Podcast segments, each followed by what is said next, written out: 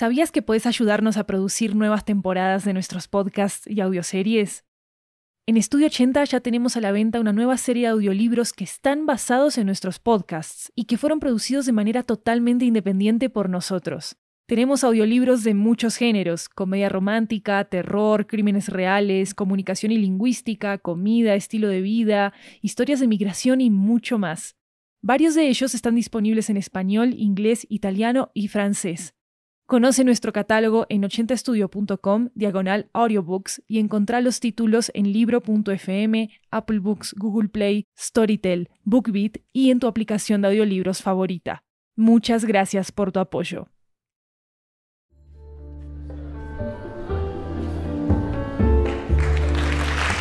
Hi everyone, welcome back to 80 Cuentos. This is a Latin American anthology with audio tales coming from all around the region. I'm Maru Lombardo, your host, and today we bring you a story from Ciudad de Mexico. It's about a special connection between a woman and her grandmother. A connection through a common story, but also through a common flame. Here goes Antropotletl, or Man of Fire, created by María José Martínez Delfín.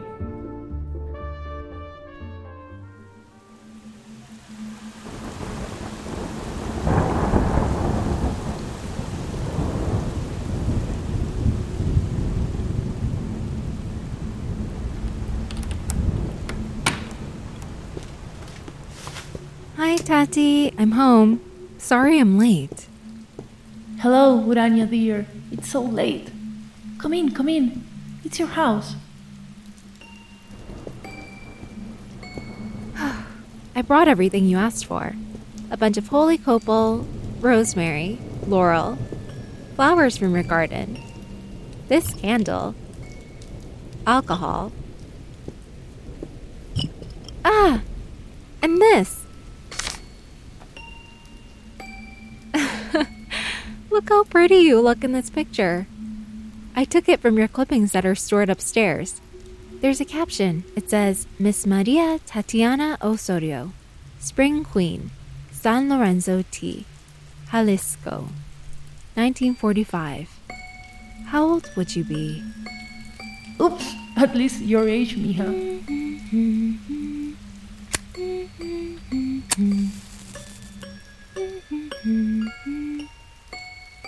Ready. This will be enough for the ritual. Why are you why are you looking at me like that? Of course I remember how to do it. I really do. I learned from the best. Hmm. There's something bothering you, Urania. Tati, things at your house just got worse. It's a good thing you didn't see it, but everyone is like coyotes fighting over a piece of meat, dragging your furniture around like carcasses. And the worst ones are Silvana and Macaria. It's like, like they don't care about you. It's a cliche, but everyone has a nasty aunt. And lucky for me, there are two of them. Yesterday, I caught them taking your stuff. I didn't say anything until I saw that one of them had your heirloom. Your dad's talisman. Not even King Lear had such ungrateful daughters, Urania. But I always knew it deep inside me, you know. It's not for nothing that in 80 years we never had anything to talk about. I had to fight, Tati. But here it is the magic coin your father gave you. Well done, my dear. Thank you. I'm fed up. Why do we owe things to the family when they don't owe you anything? They don't understand. But I know how much it's worth to you. I know that story about the treasures of your people, even though you only told it to me once. Do you remember? Of gold and fire, of course. Come on, place your poor grandmother and repeat it. Remember the live. What was it like? Let's see.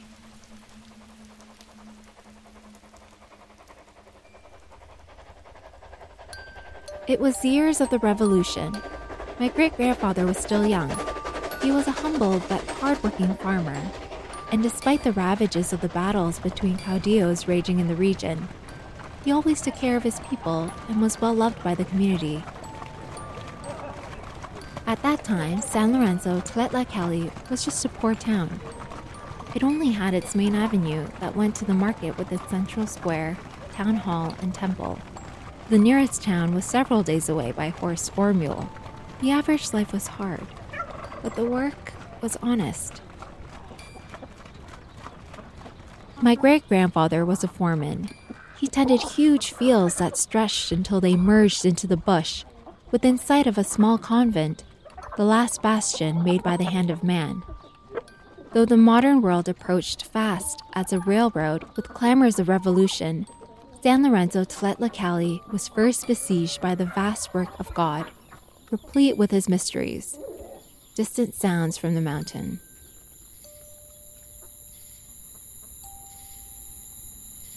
Though he was a devout Catholic, my great grandfather and other people of the countryside knew that, that the night harbored memories of times before the Guadalupan faith. On the mountain, one could see reflections of those ancient memories of their ancestors. In the darkest hours, before the first crow of the rooster, strange visions appeared. Ghostly lights that guarded the secrets of this land and attracted like beacons every soul that crossed them. Will o' the wisps. They said that if you were lucky enough to have them appear before you, your fortune would change. One night, shortly after dawn, my great grandfather saw one of these will o' the wisps.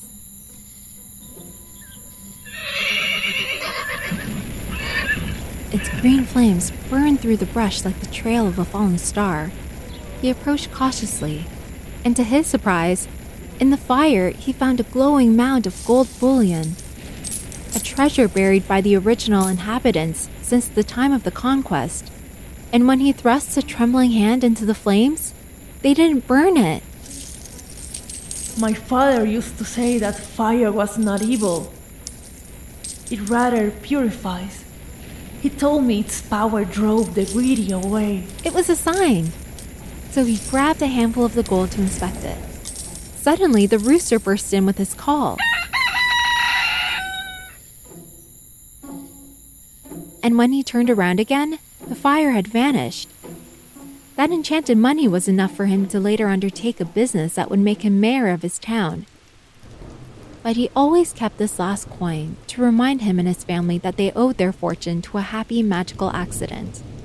To the end of an old cycle and the beginning of a new world, flames that illuminated the mastication of time. That's how I remembered it, just as father told me.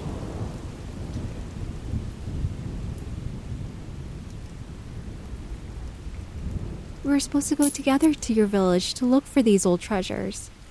You promised me. You promised me magic. You taught me to believe in it and summon it. But you left before. You shut down. Why? Why did you die? Huh? Tati, talk to me. My daughters never understood my stories, but at least you always listened to me. Really listen to me, Urania dear.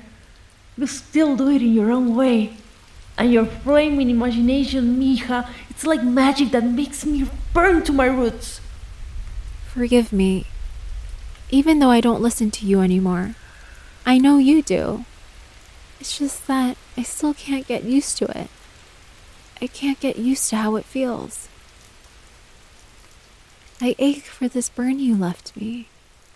You always wanted magic in your life, and you burned me with that spark, Grandma. You set me on fire inside.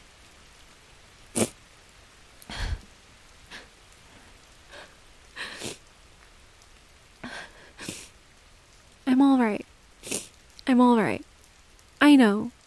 And now, in front of this altar and your picture, I promise I'll fix things, Tati. I will protect your memory.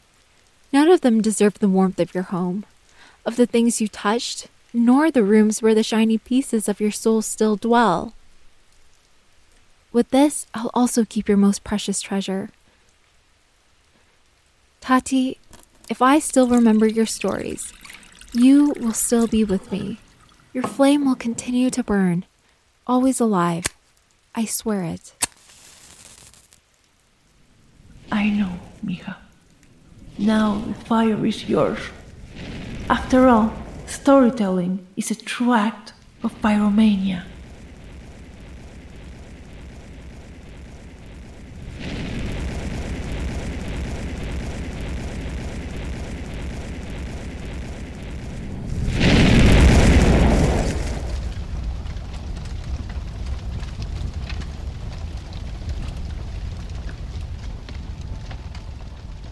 According to the report from neighbors and firefighters, the mysterious fire was probably started by a short circuit during the late hours of the night and was impossible to contain. The flames were so fierce that they seemed to have a life of their own, and even joy, as they raced through the uninhabited property, as if they had been guided by something or someone.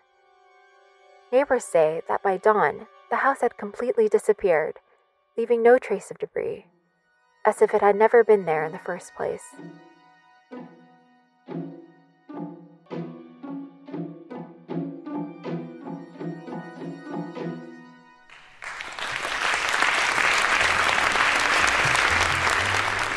Don't forget to check out the Spanish version of this episode called Antropotletl. You can find it in our podcast feed as well. This story was created by Maria Jose Martinez Delfin, Urania was voiced by Haley Choi and Tatiana was voiced by me, Maru Lombardo. This story is dedicated to Tata, whose fire will never go out. Jeremias Juarez made the music and sound designing for this episode. You can check out transcripts for our stories at ochentastudio.com slash ochenta-cuentos.